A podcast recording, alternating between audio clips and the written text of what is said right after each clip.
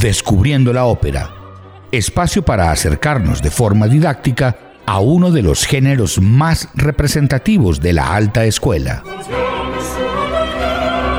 Descubra la historia, los intérpretes y las compañías más representativas de esta expresión escénica y musical que vincula diversas manifestaciones de las artes clásicas. Dirige y conduce Guillermo Zamudio. Descubriendo la ópera, un programa para la apropiación social de las artes y la cultura.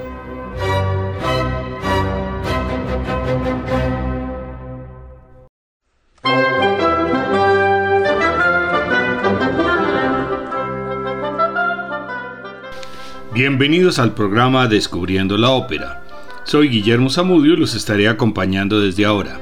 Este es un programa de la emisora de la Universidad del Quindío, la UFM Estéreo. Babel 46 es una ópera de Javier Monsalvach en cuatro episodios, con libreto del propio compositor en catalán, español, inglés, francés, portugués, italiano y algunas frases en hebreo y en alemán. En 1967 fue presentada en un concurso convocado por el Gran Teatro del Liceo, que fue declarado desierto. Estuvo guardado en un cajón casi 30 años hasta que fue estrenada en 1994 en el Festival de Cadaqués en una adaptación para orquesta reducida y un mes después fue representada en la versión original para gran orquesta en el Festival de Peralada. En 2002 se estrenó en el Teatro Real de Madrid en coproducción con el Teatro del Liceo. La acción se sitúa en un lugar indeterminado de la Europa Central en el año 1946, finalizada ya la Segunda Guerra Mundial, en un campo de refugiados donde conviven los personajes procedentes de diferentes países, esperando la documentación necesaria para poder repatriarse. Se trata entonces de gente de idiomas y etnias distintas, unidos solo por el instinto de supervivencia en una especie de torre de Babel, situación a la cual alude el título. La ópera constituye una reflexión amarga sobre las dificultades de las relaciones humanas partiendo de esta convivencia forzada. La necesaria solidaridad inicial se revela falsa con la llegada de los salvoconductos, pues todos han mentido y los aparentes lazos de afecto y amistad se rompen, dejando a los individuos completamente solos. Los personajes son Aristide Passaro, patriota siciliano comprometido con la lucha social, Berta Sireneta, también italiana de la pequeña población de Alguer en Cerdeña, población que ha conservado la lengua catalana. Joao Limpopo, ciego de Mozambique de raza negra que toca la trompeta, y su hija Lauriña, muda que toca el clarinete. Andrew Clyde, escocés apasionado por el bridge, Virginia y Urraca Díaz y Díaz de Guzmán, dos hermanas solteronas de Ciudad Real, puritanas y arruinadas la marquesa Nicole de Trivis Dupey de Prigor, francesa con un perrito y un loro, David Bienveniste y Aarón Espinosa, dos judíos sefardíes. Babel 46 fue compuesta en la década de los 60 del siglo XX, por lo tanto la construcción musical es la que dominaba en las óperas de ese periodo, algo diferente a lo que nos hemos acostumbrado a escuchar por las óperas de repertorio, en su mayoría del siglo XIX algo del XVIII y del XVII. Vamos a escuchar la grabación de la coproducción de los dos teatros con la Orquesta Sinfónica del Gran Teatro del Liceo bajo la dirección de Antoni Rosmarva y la dirección escénica de Jorge Lavelli. Vicente Ombuena es Aristide, Ana Ibarra es Berta, Enrique Vaquerizo es Joao, Romata Coite es Lauriña, Francisco Vaz es Clay, Mireya Pintó es Virginia. Ixtaro Mentiaca Urraca, Raquel Periotti La Marquesa, David Menéndez David y David Rubiera Aarón. Primer episodio. Transcurre a finales del otoño de 1945 y tiene la función preferente de presentar a los personajes y su peculiar personalidad. Sabemos enseguida que los dos judíos sefardíes conservan el bello y arcaico castellano del siglo XV, época en la cual los judíos fueron expulsados de España y asumen el destino errante de su pueblo que la marquesa es una mujer insoportable y pretenciosa, preocupada solamente y de modo ridículo por sus mascotas, y que fue detenida en Baden-Baden, donde su perrito tomaba las curas. Que el escocés es un aficionado al juego de bridge, que las hermanas Urraca y Virginia son beatas y orgullosas y que estaban en Francia visitando a una hermana casada cuando estalló el conflicto y han terminado en el campo de refugiados Más complejas son las historias de los dos italianos que despiertan la curiosidad de los demás. Berta, la algueresa, confiesa con ostentación y voluntad de escandalizar que tras una cruel odisea ha decidido recuperar la felicidad y entregarse esa misma noche al siciliano Aristide, de quien está apasionadamente enamorada. Él se presenta como un hombre que sufre las injusticias del mundo y quiere luchar para que no se produzcan situaciones como la de Joao, quien se muestra como un padre tierno y amoroso con su hija Lauriña. Berta se dirige al refugio de Aristide y le suplica que le deje entrar y que acepte su amor, evocando la belleza y calidez de su lejano país. La puerta se abre y Berta entra.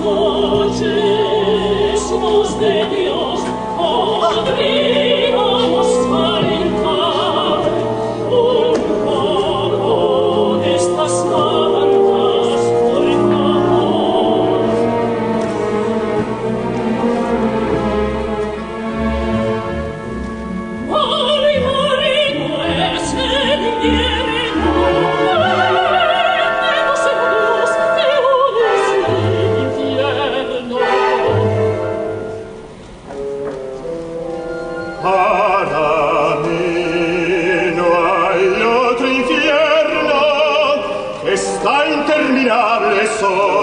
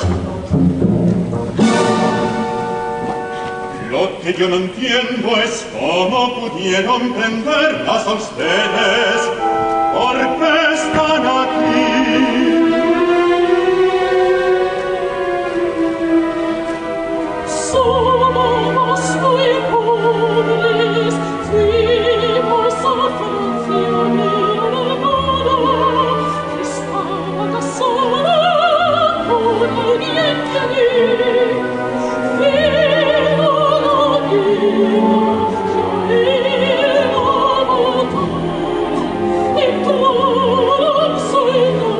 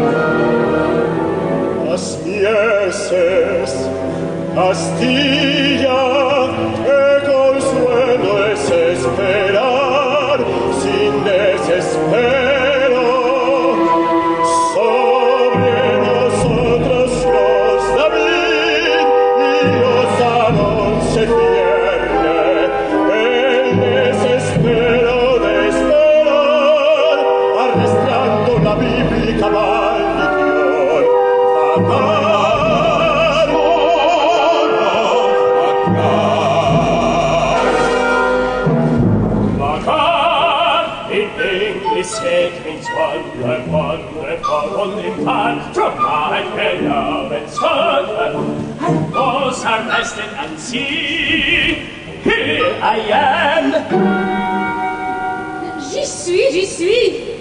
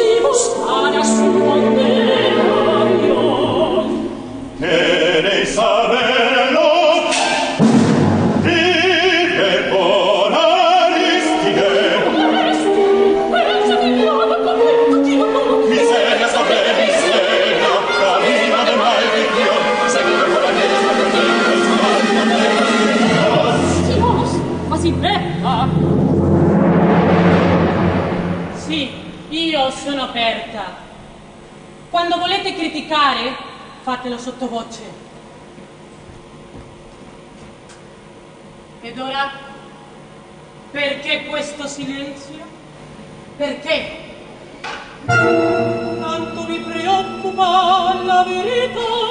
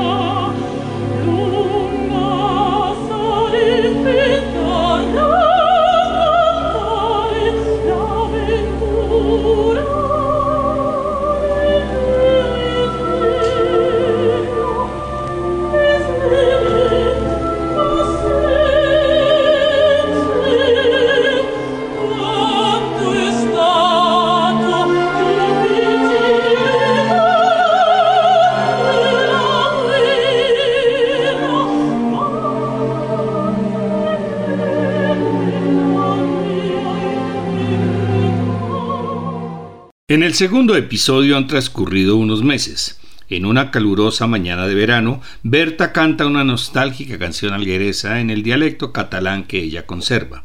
La marquesa anuncia que ha oído rumores sobre una próxima repatriación y con los otros intentan en vano sonsacar a Lauriña información sobre los amoríos de Berta con Aristide por la buena relación que ella mantiene con la italiana. Berta comenta Aristide que en la cantina se comenta que en pocas horas tendrán los permisos para recuperar la libertad, pero el siciliano recibe la noticia con tristeza y temor, pues presiente que será la separación de Berta, de quien se ha enamorado después de su noche de amor. La reacción de ella es ahora de rechazo absoluto a tales sentimientos, explicando que aquella noche fue una debilidad causada por el frío y la soledad. El altavoz reclama la atención de los refugiados y anuncia que por la tarde se repartirán los salvoconductos para abandonar el campo a la mañana siguiente y que facilitarán a los interesados el transporte hacia la frontera. Todos reaccionan con alegría menos Berta y Aristide enfrentados por sentimientos opuestos.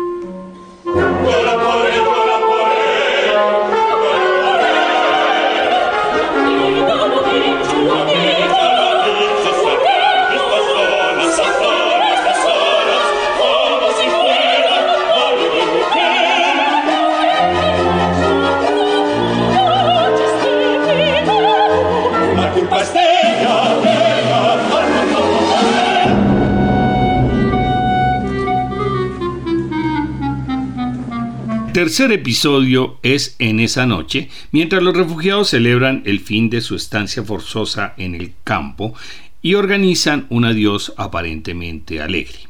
Todos beben menos Bertie Joao toca su trompeta con tono punzante y melancólico.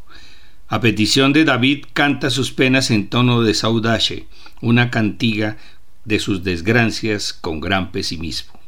La marquesa quiere responderle y canta a su vez una bergereta diosochesca, canción que irrita al siciliano, quien ha bebido mucho en quepa con violencia a todos los compañeros para que canten una canción alegre.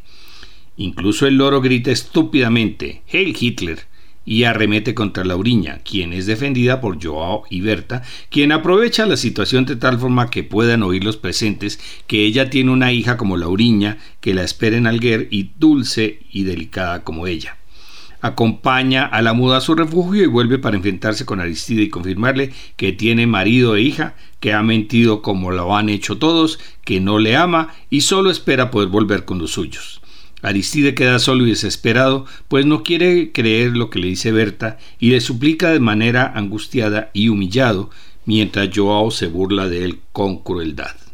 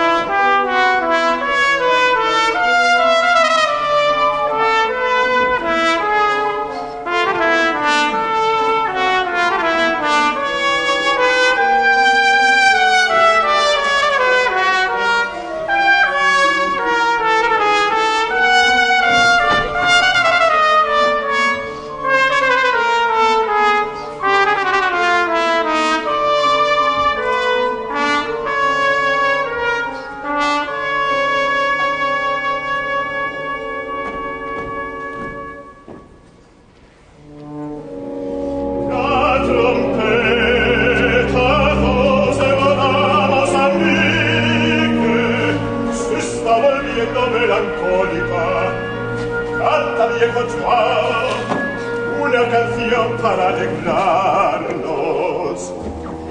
Algo de tu tierra que pronto pisarás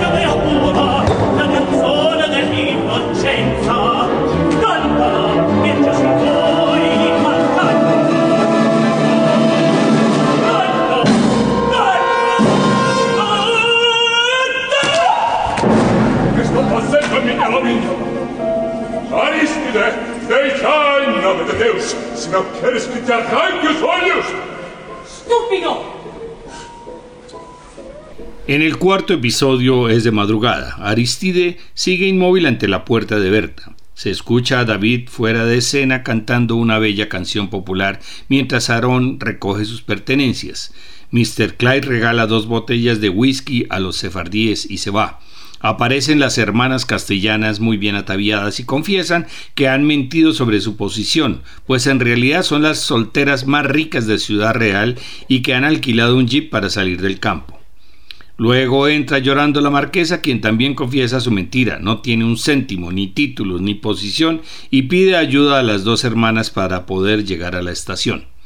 Cuando aparece Berta con su equipaje, Virginia le ofrece un lugar en el jeep, pero Aristide la retiene con la misma e inútil desesperación ante la reacción hostil, cruel e insultante de la algueresa. Con las instrucciones de Lauriña, Joao inmoviliza a Aristide y Berta puede subir al vehículo y partir con las castellanas y la falsa marquesa. Los sefardíes han presenciado la escena sin intervenir y se ofrecen a Aristide quien no les contesta y también a Joao quien tampoco los sigue y finalmente parten solos. Aristide recoge un cuchillo del suelo y se encierra en su refugio. Joao le recomienda que vuelva a su país mientras David y Aarón lo llaman desde fuera para que venga con su hija Lauriña.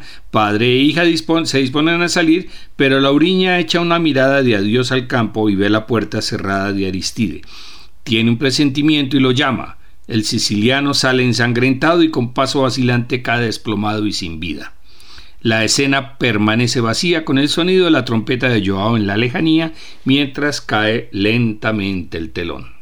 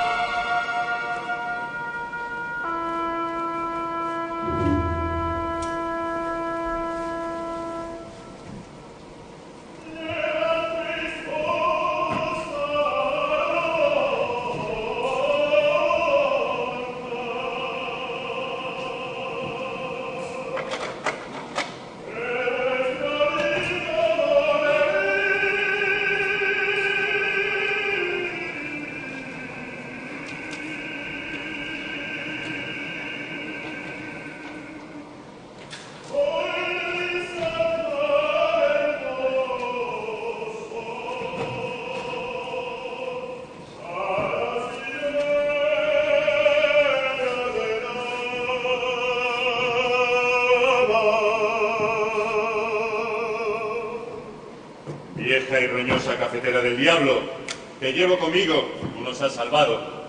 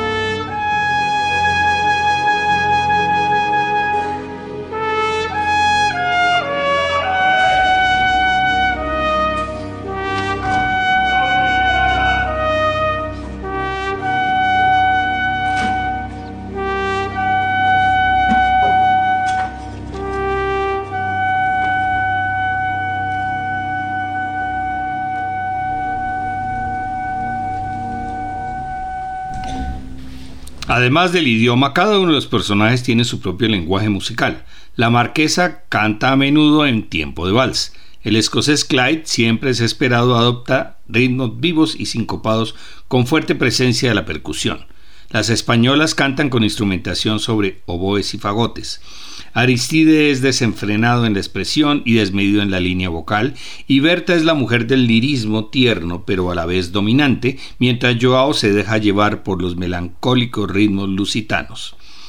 Esta es una época de la segunda parte del siglo XX que nos permite conocer algo de la evolución de la música de ópera después del último romanticismo y el verismo de comienzos de ese siglo. La próxima semana presentaremos el musical más exitoso de la historia, El Rey León.